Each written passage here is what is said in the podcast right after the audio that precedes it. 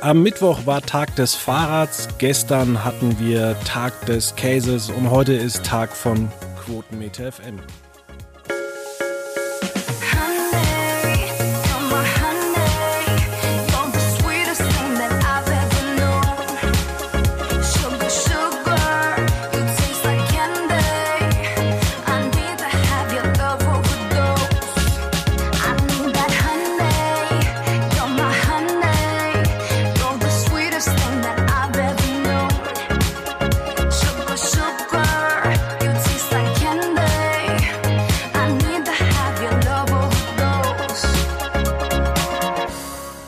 Damit recht herzlich willkommen bei einer neuen Ausgabe, nämlich zur 564.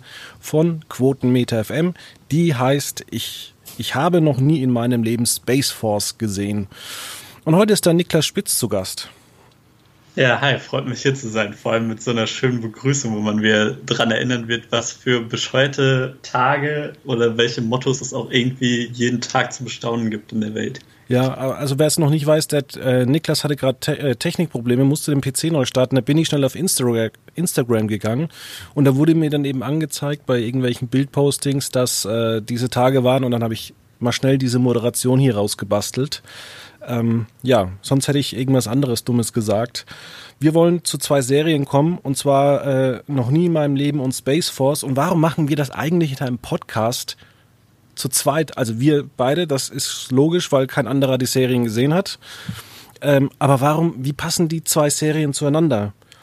Und da fange ich einfach mal an. Es gibt The Office, das UK, also da hat ProSieben mal eine Kopie gemacht, das hieß dann Stromberg. Das wurde übrigens von Ricky Gervais ähm, ja, geschrieben, der auch Extras, die Ricky Gervais Show, Derek Afterlife hatte und Stephen Merchant oder wie man den auch nennt, der Hello Ladies, Drunk History etc. gemacht hat. The Office von den USA kommt von Greg Daniels, der von Saturday Night Live, King of the Hill, Parks and Recreation und jetzt auch Upload kommt. Der hat äh, Space Force geschrieben. Mit Steve Carell, Steve Carell aus The Office, Angie Rebecca The Morning Show und Mindy Carling war eine Produzentin und Autorin und Schauspielerin auch bei The Office und die hat eben noch nie in meinem Leben, also Never Have I Ever, geschrieben. Und innerhalb von ähm, vier Wochen kamen jetzt bei Netflix beide Serien raus. Und da beide mal an The Office geschrieben haben, wollen wir einfach mal ähm, heute auch gemeinsam über die zwei Serien reden. Und wir haben schon heute Morgen ein bisschen darüber gesprochen, was so wirklich die bessere Serie ist. Und ihr könnt euch auf ein nettes Streitgespräch freuen. Und am Ende dieser Sendung haben wir noch, äh, kleiner Teaser hier, die fünf großen schlechten Serien, die wir jemals gesehen haben oder in den letzten Jahren. Ja, genau. Wobei man da, also ich mal sehen, wie, wie das Gespräch verlaufen wird. Man muss bei mir dazu sagen, ich glaube, du hast zumindest Never Have I Ever schon komplett gesehen. Genau, das, aber ich spoiler ähm, nicht. Genau. Ich habe die Hälfte jetzt geschaut, also fünf Folgen. Und ähm, von Space Force habe ich mir die ersten drei angeschaut. Ich glaube, da bin ich ein bisschen vor dir dann quasi. Genau. Äh, da habe ich zwei angeschaut. Fangen wir mit Space Force an. Ähm, und zwar ging das ja mal los, dass äh, US-Präsident Trump tatsächlich eine Space Force gegründet hat. Die gibt es jetzt, glaube ich, schon eins oder zwei Jahre. Und ähm, in dieser Serie handelt es auch von, vom Aufbau und Etablierung dieser neuen ähm, Teileinheit der US-Streitkräfte. Und der ehemalige Air Force äh, Mark Nate von Steve Carell geschrieben, hat eben die Aufgabe bekommen, mit seinem Team ähm, ja, wieder Menschen zum Mond ähm, zu bringen. Das Lustige eigentlich nochmal an dem Vergleich von beiden Serien ist, es gibt eine relativ kurze Einführung am Beginn der ersten Folge und während es bei Space Force einen ähm, Cut von einem Jahr gibt, gibt es bei, ähm, ich habe noch nie in meinem Leben einen kleinen Cut von einem halben Jahr. Zurück zu Space Force. Ähm, ich habe mir die Serie, wie gesagt, ein paar Folgen schon angeschaut und ich habe mir gedacht, das sieht alles schön aus aber wo sind die Gags? Hat man alles in Ausstattung, in Effekte, äh, in, in Statisten geballert? Weil, ja, ich muss sagen, das war nicht lustig. Ich finde, da, da kommt schon mal dem, wo ich dir widersprechen würde. Also ich finde, da fällt es schon ein ziemlich hartes Urteil. Also ich finde gerade Steve Carell macht seine äh, Arbeit echt gut und auch hier sein äh, Wissenschaftsassistent da, der leitende Wissenschaftler John Malkovich, äh, den, ja, den John Malkovich spielt, finde ich, machen eigentlich einen ziemlich guten Job. Der und ich finde gerade Job, die ja. Chemie von den beiden bringt einen doch mal zum Schmunzeln. Dann muss nicht immer der Haut drauf Humor geben, den es halt ansonsten drumrum so viel gibt. Ja, aber es war tatsächlich an vielen Stellen so albern, dass ich mich gefragt habe, es hat mit Logik äh, überhaupt nichts zu tun. Also wo war jetzt der große Gag, dass ähm, Steve Carells Frau ähm, im Knast sitzt? Wo war dieser Riesengag, dass, dass es am Anfang dieser Szene einen Knopf gibt, damit man in den äh, in den Berg hineinfahren kann, aber scheinbar sind in dieser wissenschaftlichen Anlage so viele Menschen unterwegs, dass ja eigentlich jeder wissen müsste, dass es diese Anlage gibt. Ja, vor allem, weil du ja durch den Berg fährst und dann auf ein riesiges Gelände kommst, was man bestimmt von jedem Satelliten aus auch irgendwie sehen kann. Wobei, da muss ich sagen, da sind äh, die USA sehr aktiv und ähm, die haben schon bei Google Maps etc. einiges rausretuschieren lassen. Also, äh, aber klar, wenn du da wandern gehst, dann müsstest du ja eigentlich auch diesen Berg sehen. Vor allem, es gibt ja auch diese tolle Szene, wo dieses Raumschiff eben äh, startet. Und wenn man dann irgendwie drei Hügel weiter äh, mal wandern geht, äh, sieht man auch diese riesige Basis.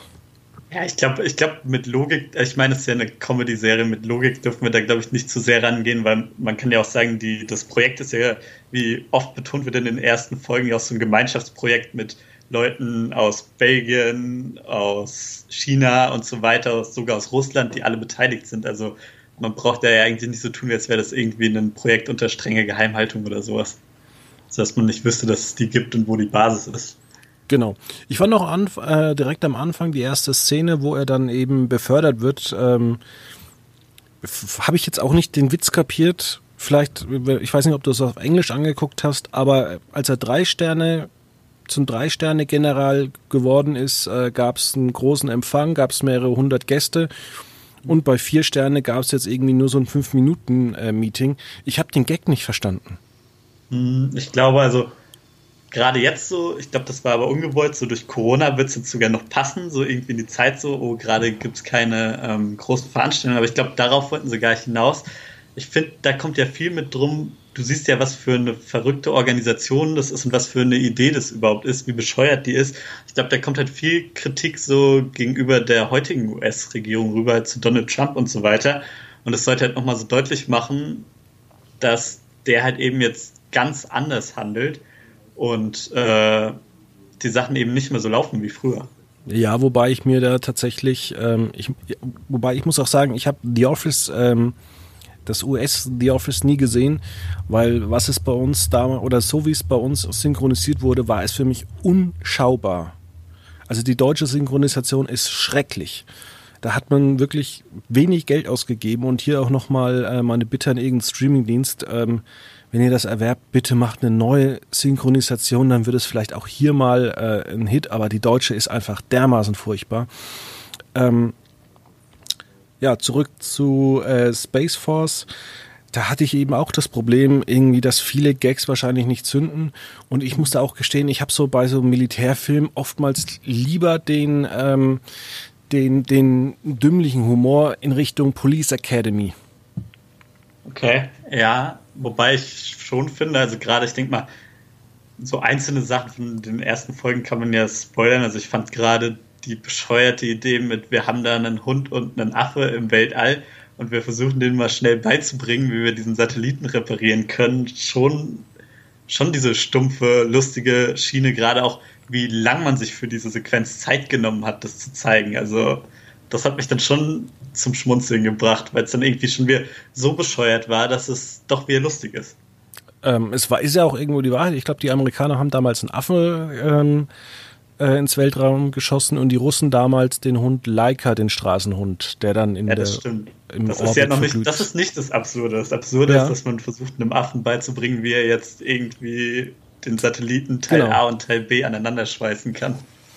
Ja, was äh, mir auch ein bisschen sauer aufgestoßen ist, ähm, die ganze äh, Sache mit ähm, Erin Nate, also die Tochter von ähm, Steve Carell in der Serie, die dann auch irgendwie immer so Techtelmechtel anfängt, ähm, ja, was die Handlung auch gar nicht direkt, da habe ich auch andere Reviews gelesen, dass es eben auch nicht so gut angekommen ist. Und vor allem, ähm, was ich auch mitbekommen habe, dass viele auch enttäuscht waren, dass dieses Dream Team, ähm, Greg Daniels und ähm, Steve, Steve Carell. Carell eben nur so mittelmäßige Arbeit abliefern. Mhm. Ja, ich, also das habe ich auch gehört. Da muss ich sagen, also ich bin ja noch etwas jünger, deswegen bin ich definitiv auch nie irgendwie mit The Office oder sowas aufgewachsen oder so, sondern kenne einzelne Folgen, Ausschnitte, auch vor allem auf Social Media genug Memes mit den Charakteren und so weiter. Und äh, finde es im englischen Original auch ziemlich lustig. Und ich glaube, da ist das Problem, dass man sich gedacht hat, oh, die beiden, zwei der größten Köpfe hinter The, The Office, äh, machen jetzt mal wieder was zusammen. Da muss doch was Gutes rauskommen. Ich glaube, die Erwartungen waren einfach zu groß. Und die hatte ich halt einfach nicht. Also ich bin ohne Erwartungen da reingegangen und bin dann irgendwie auch nicht enttäuscht gewesen. Dann habe ich ziemlich gut unterhalten gefühlt in den drei Folgen, die ich gesehen habe. Das kann wahrscheinlich sein, diese Erwartungshaltung. Und mir fällt das auch oft auf. Ähm, wir kommen ja später noch zu den schlechten Serien.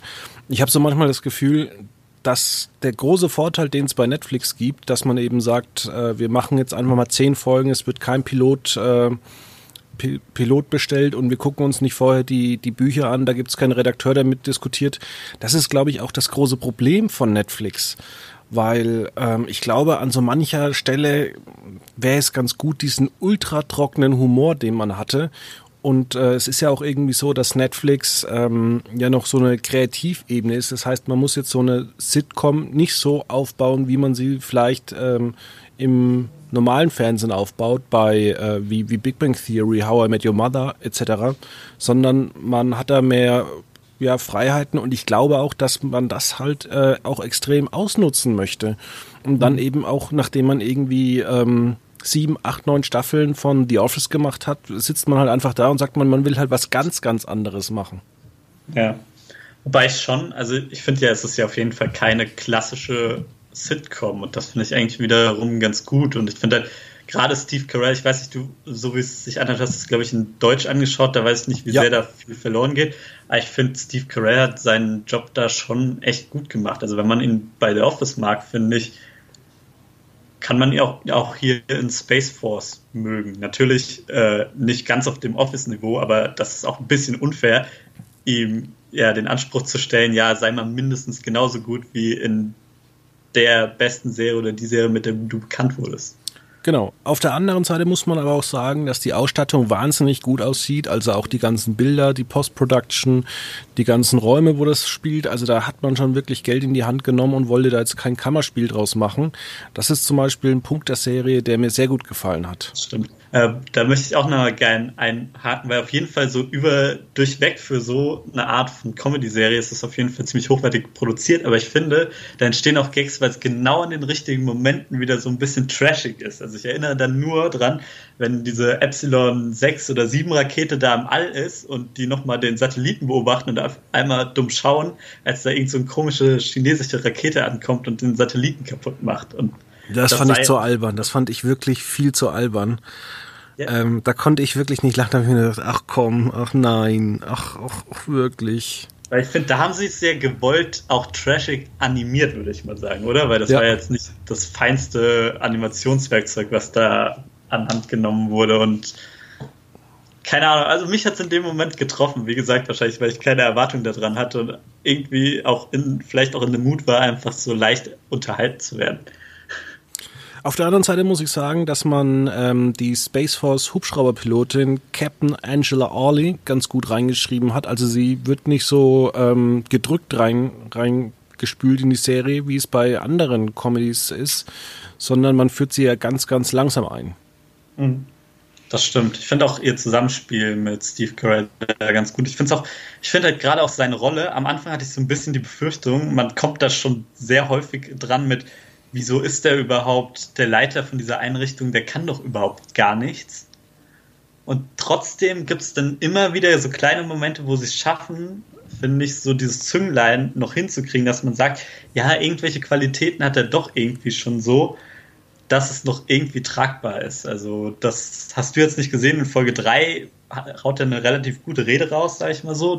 Die fand ich ganz gut eigentlich. Und ja, auch mit dem Start hatte er da ganz Glück. Da haben sie es ganz charmant gelöst mit diesem, mit diesem Regenschirm in der allerersten Folge hm. von, dem Chines äh, von dem chinesischen Wissenschaftler. Das fand ich eigentlich ganz schön, weil ich es nicht erwartet hätte. Und dann wird man doch von so einem Moment immer wieder überrascht, wo man sich vorher noch so gedacht hat, boah Leute, jetzt habt ihr vielleicht doch ein bisschen zu drüber und zu dümmlich geschrieben. Was ich ganz interessant finde, ähm, nochmal zurück auf The Office oder auch auf äh, Stromberg, ähm, was du auch jetzt gesagt hast mit der dritten Folge. Es ist schon interessant, wie sich das in den letzten 20, 30 Jahren entwickelt hat, dass Motivation und auch den Mitarbeitern einfach ein gutes Gefühl ähm, zu geben, ein sehr großer Teil eines Leiters, eines Abteilungsleiters ist wenn man sich überlegt, ähm, ich habe ja damals auch für die fünf besten Simpsons-Folgen ähm, das verlockende Angebot der achten Staffel, zweite Folge ähm, beschrieben für Quotenmeter. Und da ist es eben auch so. Also vor 30 Jahren, da war es eben noch äh, komisch, dass man irgendwie Hängematten im Büro aufgehangen hat, damit der erschöpfte Programmierer sich auch mal äh, zurücklehnen kann. Und es war irgendwie alles immer, äh, jeder musste immer bereit sein und die ganze Zeit arbeiten und äh, noch nicht mal aufs Klo gehen. Das ist zum Beispiel gerade in den ersten Simpsons-Folgen. Und dieses Motivieren ist eigentlich ziemlich wichtig geworden.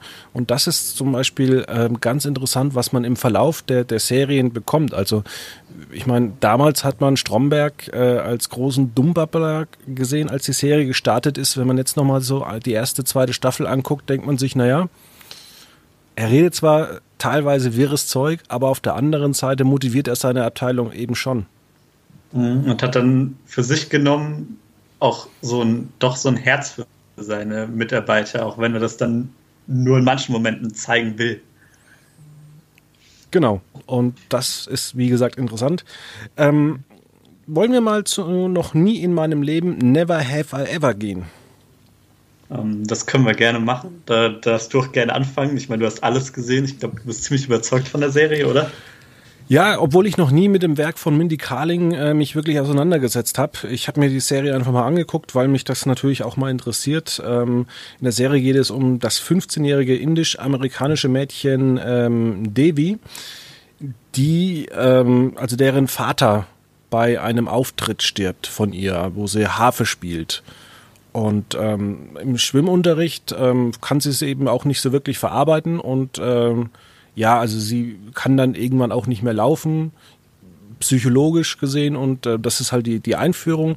Und dann kann sie wieder laufen. Und dann startet die Serie, dann geht das neue Schuljahr los. Und ähm, ja, sie will aber ihr Leben ändern, sie will jetzt ein cooler Teenager werden.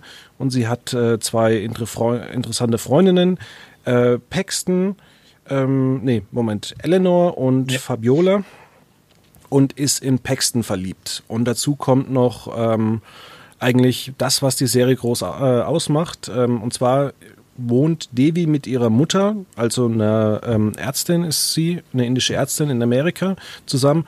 Und ähm, Devis Cousine ähm, Kamala. Kamala, Kamala wohnt noch bei denen. Und ähm, ja, sie ist eigentlich ähm, so eine typische Inderin, denkt man erst, aber in der Serie kommt dann immer mehr zum Vorschein, naja, sie ist eine, eigentlich eine ganz moderne Inderin und versucht sich da immer nur so ein bisschen zu verstecken. Und es gibt halt immer ein bisschen Rückblenden von ihrem Vater und ähm, dann gibt es noch Ben, ihren großen Erzfeind. Ja. Und John McEnroy, der große Tennisspieler, taucht auf als Erzähler. Und da fragt man sich ja, hä, wieso? Und das hat man, das merkt man am Ende der ersten Folge sehr, sehr gut äh, gelöst. So, kommen wir zur Serie. Ich fand, das ist eine schöne Serie. Also die Serie, muss man auch sagen, kommt von NBC Universal. Und ich muss sagen, ich könnte mir die Serie auch sehr gut bei NBC vorstellen. Besser als immer diese Special Interest äh, Serien wie Parks and Recreation. Und ich glaube auch, dass sowas bei ähm, Peacock oder auch im regulären äh, NBC-Programm tatsächlich langfristig ein großer Erfolg gewesen wäre und freue mich hoffentlich auf eine zweite Staffel. Ja, so was man von den positiven Rezensionen raushört, denke ich mal, wird es auf jeden Fall eine geben. So, während man sich ja bei Space Force eher so die Frage stellt, ob Netflix da was macht oder nicht. Ähm, ich muss sagen, so, äh, so mein Eindruck ist so ein bisschen gemischt gerade, vor allem was den Anfang angeht. Ich finde die Charaktere, stimme ich dir zu, finde ich alle ziemlich gut gelungen auch für so eine Coming-of-Age-Serie.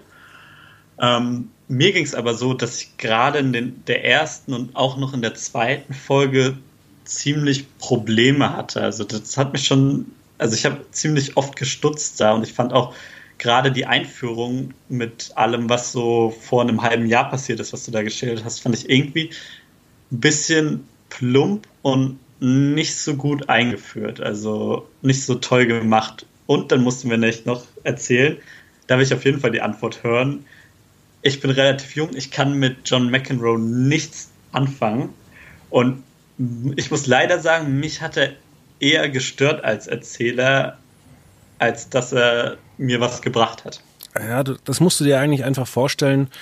Äh, vielleicht in deiner Generation, wenn Bastian Schweinsteiger der Erzähler wäre und dann ähm, kommst du in der ersten oder in der letzten Szene der ersten Folge, äh, guckt dir, guckst du mit deinem Vater äh, gerade das Endspiel an äh, von 2014 so muss man sich das eigentlich vorstellen. Und John McEnroe ist halt für die Amerikaner halt ein größerer Held. Und äh, ich fand halt einfach diesen Kniff einfach mal genial, dass man das mal genau so macht und da mal Geld ausgibt für etwas, was völlig unnötig ist. Einfach nur, weil man Bock drauf hat. Und das fand ich eigentlich relativ cool.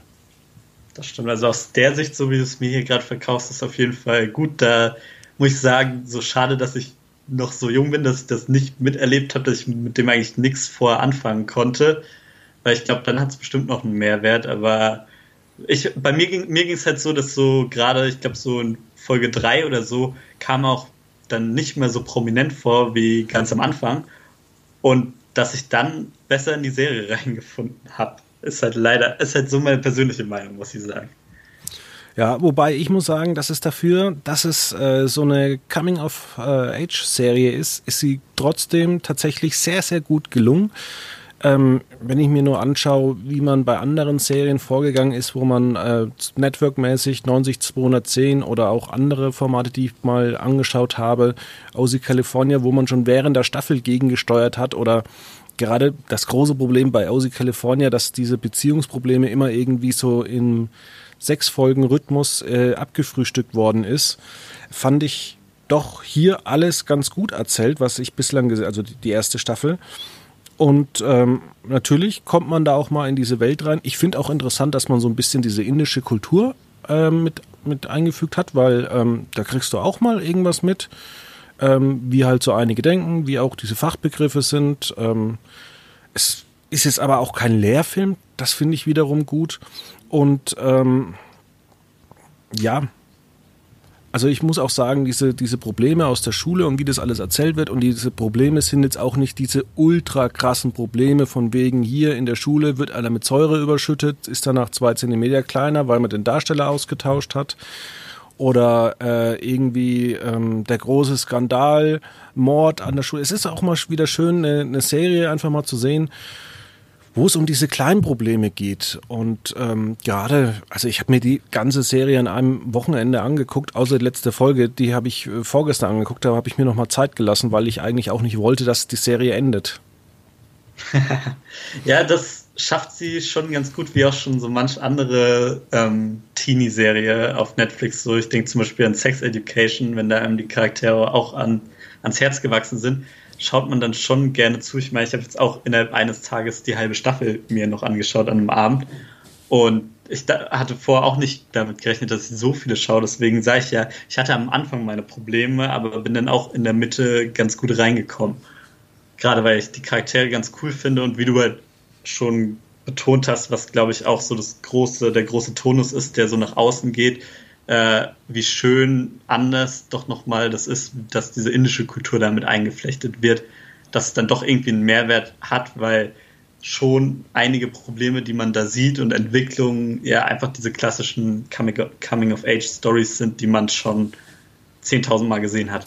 Ja, auf der anderen Seite muss man natürlich auch sagen, dass die Charakter auch sehr flach aufgebaut worden sind. Aber das, glaube ich, macht natürlich auch eine gute Serie aus, dass du halt wirklich ähm, Devi hast, ähm, die tatsächlich so und so äh, denkt, dass ihre Eltern indisch waren, sie sich aber als Amerikanerin fühlt, dass du Eleanor hast, die eine Schauspielerin ist, total kreativ oder Kamala, die aus Indien eigentlich kommt, dort aufgewachsen ist, jetzt in Amerika eigentlich ein amerikanisches Leben führen möchte. Ähm, ja, die, die Feindschaft zu Ben, ähm, die, die Liebe zu Paxton, der auch nicht in den ersten Folgen als große Intelligenzbestie auftritt, sondern einfach nur als äh, plumper Love Interest. Ich glaube schon, dass du für so eine Serie, wenn du damit startest und da wird sich ja viel verändern, dass es halt wichtig ist, dass du halt klare, äh, abgrenzbare, ähm, ja, äh, Figuren hast. Das ist ja meistens so äh, bei vielen Serien, wenn du da eben äh, reinkommen willst, dass du da halt einfach zu viele Charaktere hast, die irgendwo gleich sind. Ja, das äh, stimmt. Also die Charaktere finde ich, wie gesagt, auch für so eine Serie ziemlich gut gelungen. Bei ähm, Davy frage ich mich halt gerade für den Anfang, ich will nochmal noch zurückkommen zu wie halt dieser, dieser Anfang aufgebaut war, frage ich mich halt so, sie ist ja klar, man kriegt beigebracht, sie ist so eine Außenseiterin in der Schule und das durch viele Argumente und gerade bei so einer Sache wie dieses, dass sie kurzzeitig im Rollstuhl war, war so eine Sache, wo ich mich gefragt habe, war die jetzt wirklich noch nötig? Mussten sie da auch noch irgendwie draufhauen, um noch deutlicher zu machen, dass sie irgendwie ein komisches Mädchen ist, was anders behandelt wird? Weil irgendwie fand ich das so plump gelöst, mir irgendwie am Anfang zu erzählen, im Prolog, äh, ja, die konnte jetzt drei Monate nicht laufen, wurde ein bisschen gehänselt, hatte Probleme, aber jetzt kann sie auf einmal wieder laufen. Ich glaube also, tatsächlich, dass äh, diese Idee auch vorher bestand. Ich glaube, gäbe es da bei Netflix den einen oder anderen Redakteur, ähm, der sich da auch ähm, mit so Serienentwicklung wirklich gut ausgekannt hätte, wäre das wahrscheinlich zum Opfer gefallen. Weil ich finde, also ihre Rolle als Außenseiterin, wie gesagt, war, wäre auch ohne das etabliert genug gewesen. Und dadurch ist es irgendwie nur noch eine Sache, mit der mehr mit diesen Flashbacks gearbeitet werden müssen, die ich zum Teil auch nicht ganz so gelungen finde. Also mir kommt der Vater dann doch zu, zu krass perfekt gezeichnet ja. rüber, dass ich das dann irgendwie beim dritten oder vierten Mal sehen eher lästig fand. Da frage ich mich dann aber immer so ein bisschen, ist das vielleicht auch so eine typische Bollywood-Anspielung? Dass so, so ein bisschen auch die, die Vaterrolle so im Nachhinein noch so verehrt wird quasi. Genau, dass auch generell äh, alles dann irgendwie nochmal in Hochglanzbilder verwandelt wird. Also da ist ja auch immer ein ganz, ganz dicker Effekt drauf. Und ich glaube aber auch, gäbe es bei Netflix einen Redakteur, der hätte wahrscheinlich, also wirklich einer, der so kritisch war wie bei ABC und Lost zum Beispiel, der hätte wahrscheinlich auch gesagt, brauchen wir John McEnroy? Den kennt doch keiner unserer jungen Zuschauer. Die schalten doch bestimmt da nur ab. Mhm. Das stimmt. Wobei wir hier natürlich, wir haben jetzt zwei Serien, finde ich, die dann doch ihren speziellen Charme durch eher ältere Charaktere haben und dann ja bei Netflix ja eigentlich auf einer Plattform laufen, die eher so für jüngeres Klientel gedacht ist, so wie meine Perspektive da ist, die dann teilweise auch Probleme oder nicht, wo Sachen halt nicht so ganz gut funktionieren. Deswegen wundert es mich gerade so, ich meine, wenn du in diese Top-Liste von Netflix gehst, ist ja zum Beispiel auch Space Force gerade auf Platz 1. Also sie schaffen es ja. zumindest, dass irgendwie darüber doch geredet wird, oder? Ja, auf jeden Fall. Und wir wissen auch leider immer noch nicht, wie diese Liste eigentlich zustande kommt. Ähm, da werden wir noch ein paar Tests mal machen. Ähm, ja, ich finde es nur interessant, äh, dass wenn er eines Mal in der Liste war, dass es dann ziemlich weit äh, oder lange nach vorne rutscht und dass diese Eigenproduktionen dann immer sehr gut äh, laufen. Aber ich weiß halt immer nie, ob Platz 8, 9 oder 10 wirklich so sind, wie sie sind. Aber gerade auch deswegen, also ich finde, also immer wenn ich da drauf schaue, denke ich mir so, okay, die Originals werden da auch schon sehr stark gefeatured irgendwie. Da frage ich mich dann, sind die wirklich immer so beliebt? Weil teilweise sind da auch immer, wenn dann Serien da hochgehypt, die ich gar nicht mal so toll finde oder wo ich die Faszination nicht verstehe. Und äh, ich weiß nicht, ich würde jetzt einfach schon mal überleiten zu den ähm, fünf Top fünf Serien, die wir gesehen haben, die mega groß sind eigentlich, aber wir eigentlich gar nicht so doll mögen oder nicht verstehen, wieso sie so gut sind oder gut sein sollen. Eine Sache wollte ich Und, da noch äh, kurz vorschlagen. So. Ja, klar. Ähm, und zwar wollte ich noch sagen, dass die Schauspielerin, deren Namen ich nicht aussprechen kann, ist eine kanadische Schauspielerin, die noch nie vorher was gedreht hat. Die wurde extra gecastet für die Rolle. Ähm, wollte ich nur mal sagen, Respekt. Und ähm, glaube, Maitreyi Ramakrishnan, oder? Ja, so. könnte ich auch so vorlesen, aber ob man das wirklich so ausspricht. Und das andere habe ich Aber jetzt dann, vergessen. Dann, dann gibt es für die Leute, die sich vielleicht informieren wollen, zumindest eine Audio-Option, was man ungefähr auf Google eintippen kann, um sie zu finden. Oder man gibt einfach Wikipedia noch nie in meinem Leben oder Never ja, Ever ja, Ever gut, ein. Du hast mich, du hast mich. so mache ich das dann meistens. Ja, kommen wir zu den fünf großen schlechten Serien, ähm, die ich wirklich oder du grottig fandest. Ähm, soll ich einfach mal anfangen? Ähm, macht, nachdem du sowieso noch mal was dazu sagen wolltest, kannst du auch den Anfang machen. Und zwar ist es die Comedy-Serie bei Netflix Santa Clarita Diet, also eine äh, Sitcom, wo irgendwie die Frau zum Vampir wird und irgendwelche Menschen immer essen muss. Ich fand das nie lustig. Ich weiß nicht, vielleicht bin ich da einfach zu doof dafür. Also das war nichts, wo ich mich jetzt da, da wirklich begeistern konnte. Hm. Also da muss ich sagen, mich, also ich habe den Namen, glaube ich, vorher noch nie wirklich gehört, deswegen kann ich nichts zu sagen, aber spricht vielleicht dann nicht für sich. Ähm, bei mir, womit ich eigentlich meine Überleitung machen wollte, weil das ja. auch so ein typischer Kandidat für diese Top 10 wäre, gerade wenn es die jetzt, sagen wir, schon mal so vor zwei Jahren oder so gegeben hätte, ist ähm, Disenchantment. Auch eine oh. groß gepushte Netflix-Produktion, wo ich sagen muss, also ich habe nicht alle Folgen gesehen, aber einige davon. Ich bin irgendwie mit den Charakteren nicht so warm geworden. Also es war mir dann doch so, so zu stumpfer, so Simpsons Abklatsch, so in die Art dann auf Fantasy gemacht, weil Game of Thrones und so weiter gerade im Hype ist. Also müssen wir sowas mal im Fantasy-Universum machen. Sehe ich zum Beispiel anders. Äh, die Serie fand ich interessant, habe ich auch gerne geguckt. Ich finde es auch besser, wenn da mehr Folgen kämen.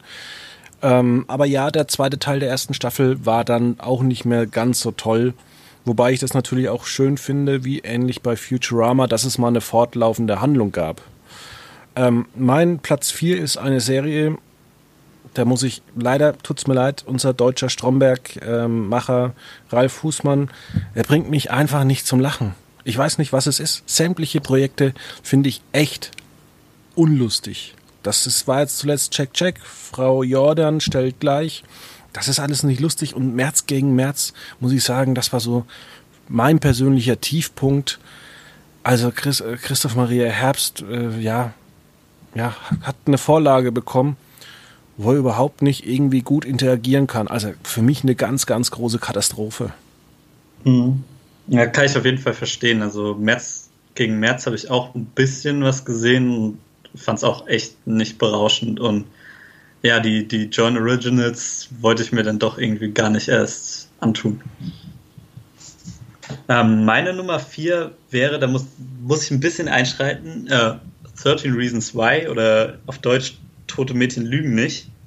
Von da der es heute eine neue Staffel gibt. Ja, genau, von dem jetzt die neue Staffel äh, oder die finale Staffel auch jetzt erschienen ist. Da möchte ich nicht die allererste Staffel komplett ausklammern. Die finde ich toll. Aber für mich ist das das perfekte Beispiel von, wieso erzählt ihr uns da eigentlich mehr als eine erste Staffel? Nur weil, die, weil es so toll ankam, musste da irgendwie gezwungen noch mehr geschrieben werden. Und das hat schon ab der zweiten Staffel irgendwie so komplett mein Interesse verloren. Und ich fand die erste Staffel noch so überragend, dass ich mich einfach so enttäuscht hat, dass ich ähm, ja, Tote Mädchen lügen nicht als Serie von Netflix mittlerweile nicht als gutes, sondern eher schlechtes Werk ansehe. Das verstehe ich aber auch nicht, dass die Macher nicht mal hingehen und sagen, wir machen da nur eine Staffel, wie jetzt zum Beispiel bei Watchmen, ähm, und dann einfach zu sagen, okay, das lassen wir jetzt und das ist eine geile Serie, dann wird es ähnlich wie das Paradebeispiel The Walking Dead so dermaßen totgenudelt, dass du irgendwann nur noch sagst, rückblickend 20 Jahre zurück, Alter, war das ein Scheiß. Mhm. Ich glaube, da sind wir auch so, wir können bestimmt mal demnächst in einem der Podcasts von so Top 5 Liste auf jeden Fall mal welche machen, Serien, die wir gut fanden und die dann durch spätere Staffeln ein bisschen zerstört wurden. Ich glaube, da können wir auch eine Riesenliste von machen. Mit Sicherheit. Ähm, bei, bei meinem Nummer drei war eigentlich alles irgendwie eine Katastrophe und zwar Rampensau, äh, dass Vox dann am Ende doch ähm, ich habe also von den zehn Folgen habe ich acht angeguckt, die letzten zwei, die konnte ich mir nicht mehr antun. Ähm, war einfach alles irgendwie komisch. Die Charaktere, dann das Verhalten, ähm, also alles irgendwie unglaubwürdig. Auch, dass die Polizei eine arbeitslose Schauspielerin, die keine Jobs bekommen hat, weil sie so schlecht spielt, äh, jetzt irgendwie äh, als eine Schülerin in der Schule spielen soll und einen Drogenring aufdecken soll. Ah, das war alles schon so ein bisschen, naja, äh, ja, nein, denk doch einfach mal ein bisschen drüber nach. so geil war die Idee letztendlich auch nicht. Mhm. Für meine Nummer drei schaue ich mal, damit ich hier nicht nur Netflix-Produktionen so aus den neuesten Jahren mit drin habe, da habe ich halt mal ein bisschen gegrübelt, so, was sind so Serien, die schon etwas länger her sind, wo ich meine Erlebnisse hatte, wo ich Schwierigkeiten mit hatte. Und das war so eine, die typischerweise so an einem ProSieben-Montag vor zehn Jahren noch lief. Und das war ähm, Wie die Besucher. Uh, ich weiß ja. nicht, ob du dich noch dran erinnerst. Ja. Die habe ich damals mit meinem Vater immer geschaut fand irgendwie die Trailer mal interessant. Ich wollte mal reinschauen und dann war es mir doch irgendwie zu billig teilweise produziert, zu stumpf irgendwie und ich muss sagen, ich habe sie komplett geschaut, aber eher meinem Vater zuliebe, weil der sie eigentlich ganz cool fand und wir uns dann halt einfach jeden Montag hingesetzt haben und die geschaut haben, aber äh, wäre der nicht dabei gewesen, hätte ich die mir auch nicht komplett angeschaut. Ja, wobei die fand ich nicht ganz so schlecht wie meine Nummer zwei und zwar die Netflix Sci-Fi-Serie Another Life mit Katie Sackhoff. Äh, der Kollege Daniel Salhoff hat damals die Serie bewertet, letztes Jahr im Juli.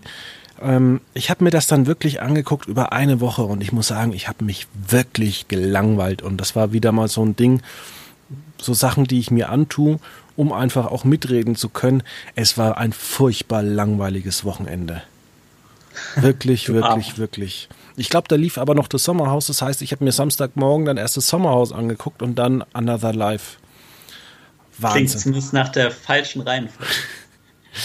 ja, ich bin gut in den Tag gestartet. Immerhin. Ich wollte ausgeglichen in den Tag hinausgehen. Ja, sehr gut. Ähm, meine Nummer zwei ist ähm, die Serie Shadowhunters.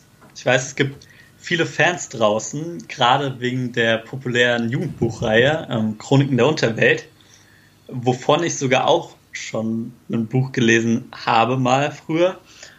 Und die fand ich immer ganz gut. Und deswegen dachte ich mir, wird mir auch die Serie gefallen. Ich bin generell ein Fantasy-Fan. Und ich war einfach so enttäuscht von dieser Serie, von dieser Umsetzung, weil sie einfach so billig produziert war, was ich irgendwie nicht verstehe. Weißt du, das ist so ein, ein, einer von den größeren populären Jugendbuchreihen, aus der man so viel Potenzial hatte, so viel zu spinnen, passt dann noch irgendwie ins Thema mit Vampire, Werwölfe und Co. so rein. Und man hat es irgendwie nicht geschafft, das visuell gescheit rüberzubringen und die Story und die Charaktere sind auch sehr konfus.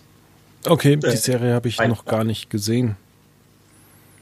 Ja, ich weiß, hat, glaube ich, auch von unseren Lesern auch immer einige Fans, weil ich da mal eine Mitteilung mit dazu geschrieben habe, gab es immer schön noch ein paar Kommentare unten drunter, äh, die sich mehr ja, Daseinsberechtigung im Endeffekt von der Serie wünschen, aber ich finde, mich hat sie halt leider enttäuscht. Also da bin ich vielleicht mit zu hohen Erwartungen reingegangen, aber ich fand es echt keine schöne, tolle Serie. Läuft auch hier, glaube ich. Jetzt wieder bei Six. Six. Genau, genau, seit gestern. Also, hätte eigentlich, finde ich, das Potenzial, wenn es gescheit produziert worden wäre, nicht nur in der Nische zu laufen. Aber dass da es nur in der Nische läuft, das sagt doch halt leider schon einiges aus, finde ich. Ja, also nächste oder übernächste Woche, ich weiß es gerade nicht genau, startet die Animationsserie F is for the Family in die, ich glaube, vierte Staffel bei Netflix. Ist eine schöne Serie. Ähm, kann man sich angucken. Allerdings gibt es auch Totalausfälle von Netflix. Und das ist zum Beispiel eine Serie, die bis vor kurzem noch nicht mal einen eigenen Wikipedia-Eintrag hatte, weil sie einfach so unfassbar schlecht ist. Ähm, und es gibt jetzt auf Englisch und auf Deutsch einen Wikipedia-Eintrag. Und ähm, ich habe mir auch die ganzen Reviews mal angeguckt in den USA. Es ist einfach eine wirkliche Katastrophe. Es ist wirklich, ich sag's immer, das Family Guy für arme, arme Schlucker. Paradise PD das ist einfach nur, muss ich sagen, tut mir leid, es ist einfach nur Scheiße. Die Witze sind abgrundtief schlecht. Ähm, da geht's eigentlich nur um irgendwelche Kotz, Piss, Scheiß, Sex, Witze, die dermaßen plump sind, dass das noch nicht mal Spaß macht. Ich meine, wir erinnern uns vielleicht an Family Guy, da gibt es diese Szene, wo ja sie sich gegenseitig wegen irgendwas äh, völlig übertrieben äh, ankotzen. Das ist mal lustig, ja, aber das macht Family Guy auch seit ein paar Staffeln nicht mehr. Aber in diesen acht oder zehn Folgen jeder Staffel, da geht's nur darum. Es ist einfach nur so schlecht. Ich versuche jedes Mal, jedes Wochenende die Serie mal weiterzuschauen. Nein, ich schaffe es nicht. Nach fünf Minuten ertrage ich diese Serie nicht mehr. Und äh, für mich wirklich eine der schlechtesten Serien, die jemals produziert worden sind. Und mich wundert es, dass überhaupt irgendjemand bei Netflix das toll findet.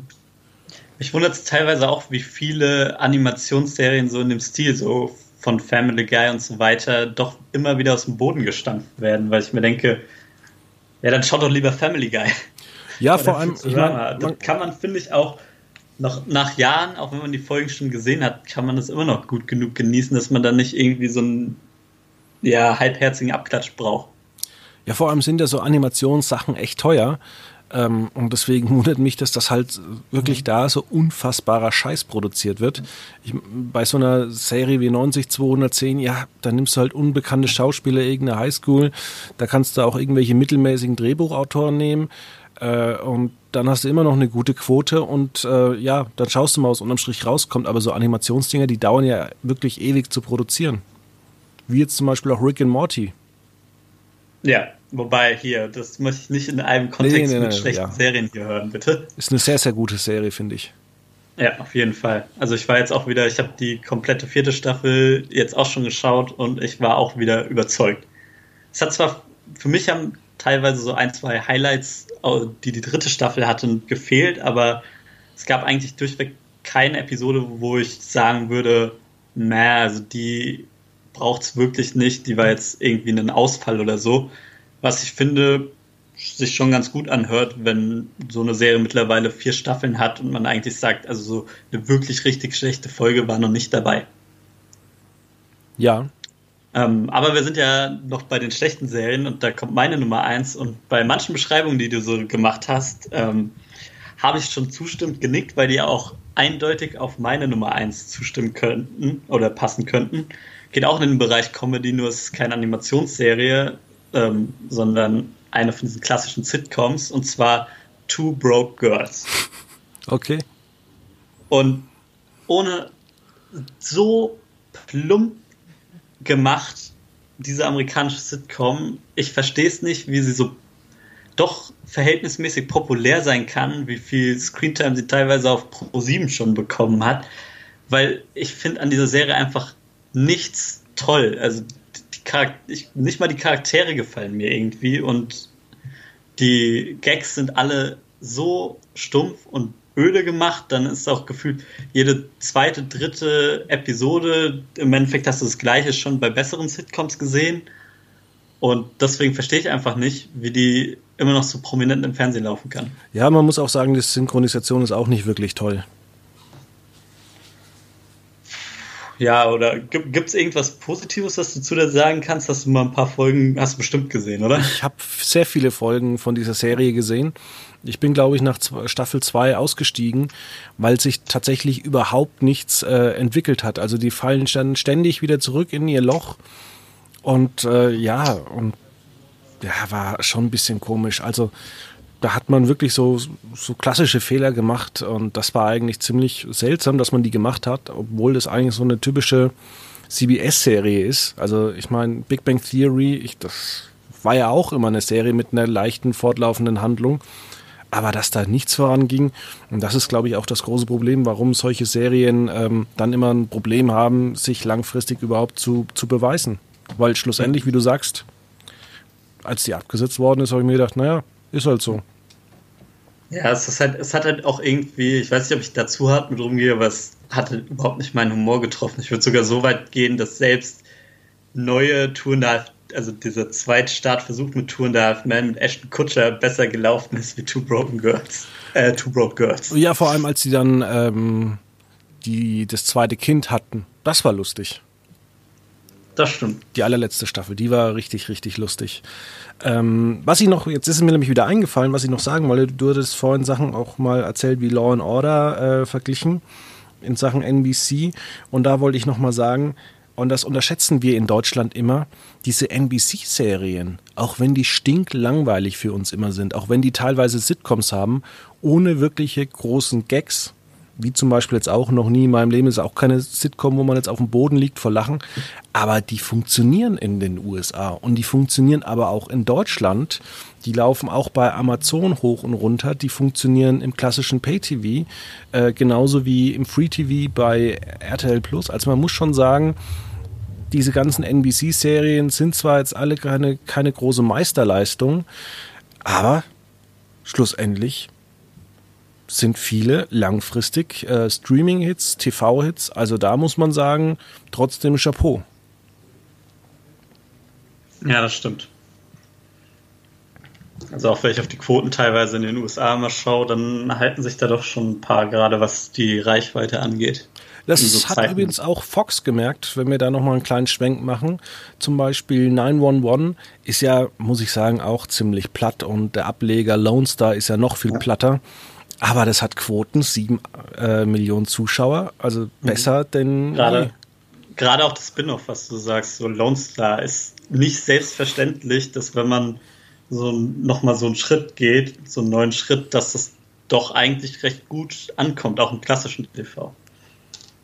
Ja, und wie gesagt, die Serien sind alle äh, Lone Star 911 oder auch ähm, Chicago-Serien sind jetzt alles jetzt äh, keine Meisterwerke vom Drehbuch her, aber man will vielleicht auch nicht immer Meisterwerke sehen. Und da ist wieder mein Verweis auf noch nie in meinem Leben. Es ist trotzdem einfach eine schöne Serie und man braucht nicht immer irgendwie sich den ganzen Tag House of Cards anzugucken. Manchmal will man einfach gut unterhalten werden. Und das hoffe ich, dass wir das hier auch gemacht haben. Mhm. Mal sehen, ich frage mich, ob wir die Serie vielleicht nochmal in dieser komischen Top Ten Liste sehen werden, weil so im Vergleich zumindest zu Space Force, wenn wir jetzt die beiden nochmal in Vergleich nehmen, ist sie dann doch so von der Popularität und wie drüber geredet wird, eher ein bisschen untergegangen, obwohl sie bestimmt mehr Aufmerksamkeit verdient hätte. Auf jeden Fall. Und nächste Woche habe ich mir überlegt, könnten wir vielleicht über die äh, Sendung Cash Day reden, die am Montag bei Pro7 startet. Drei Folgen gibt's. Wurde, glaube ich, zu Corona-Zeiten gedreht oder ich weiß es nicht. Ähm, ja, Jetzt ist aber erstmal wieder Wochenende. Nächste Woche haben wir Christi Himmelfahrt. Ähm, mal gucken, wann wir dann die Sendung aufzeichnen. Ähm, wird bestimmt wieder ein spannendes Ding für uns hier intern.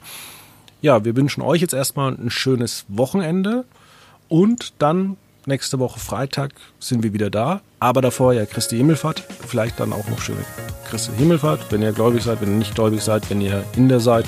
Tja, dann habt eben an andere Dinge Spaß. So, jetzt haben wir uns wieder um Kopf und Kragen geredet. Und ähm, ja, dann bis dann. Ja, tschüss, war übrigens schön, wieder da zu sein.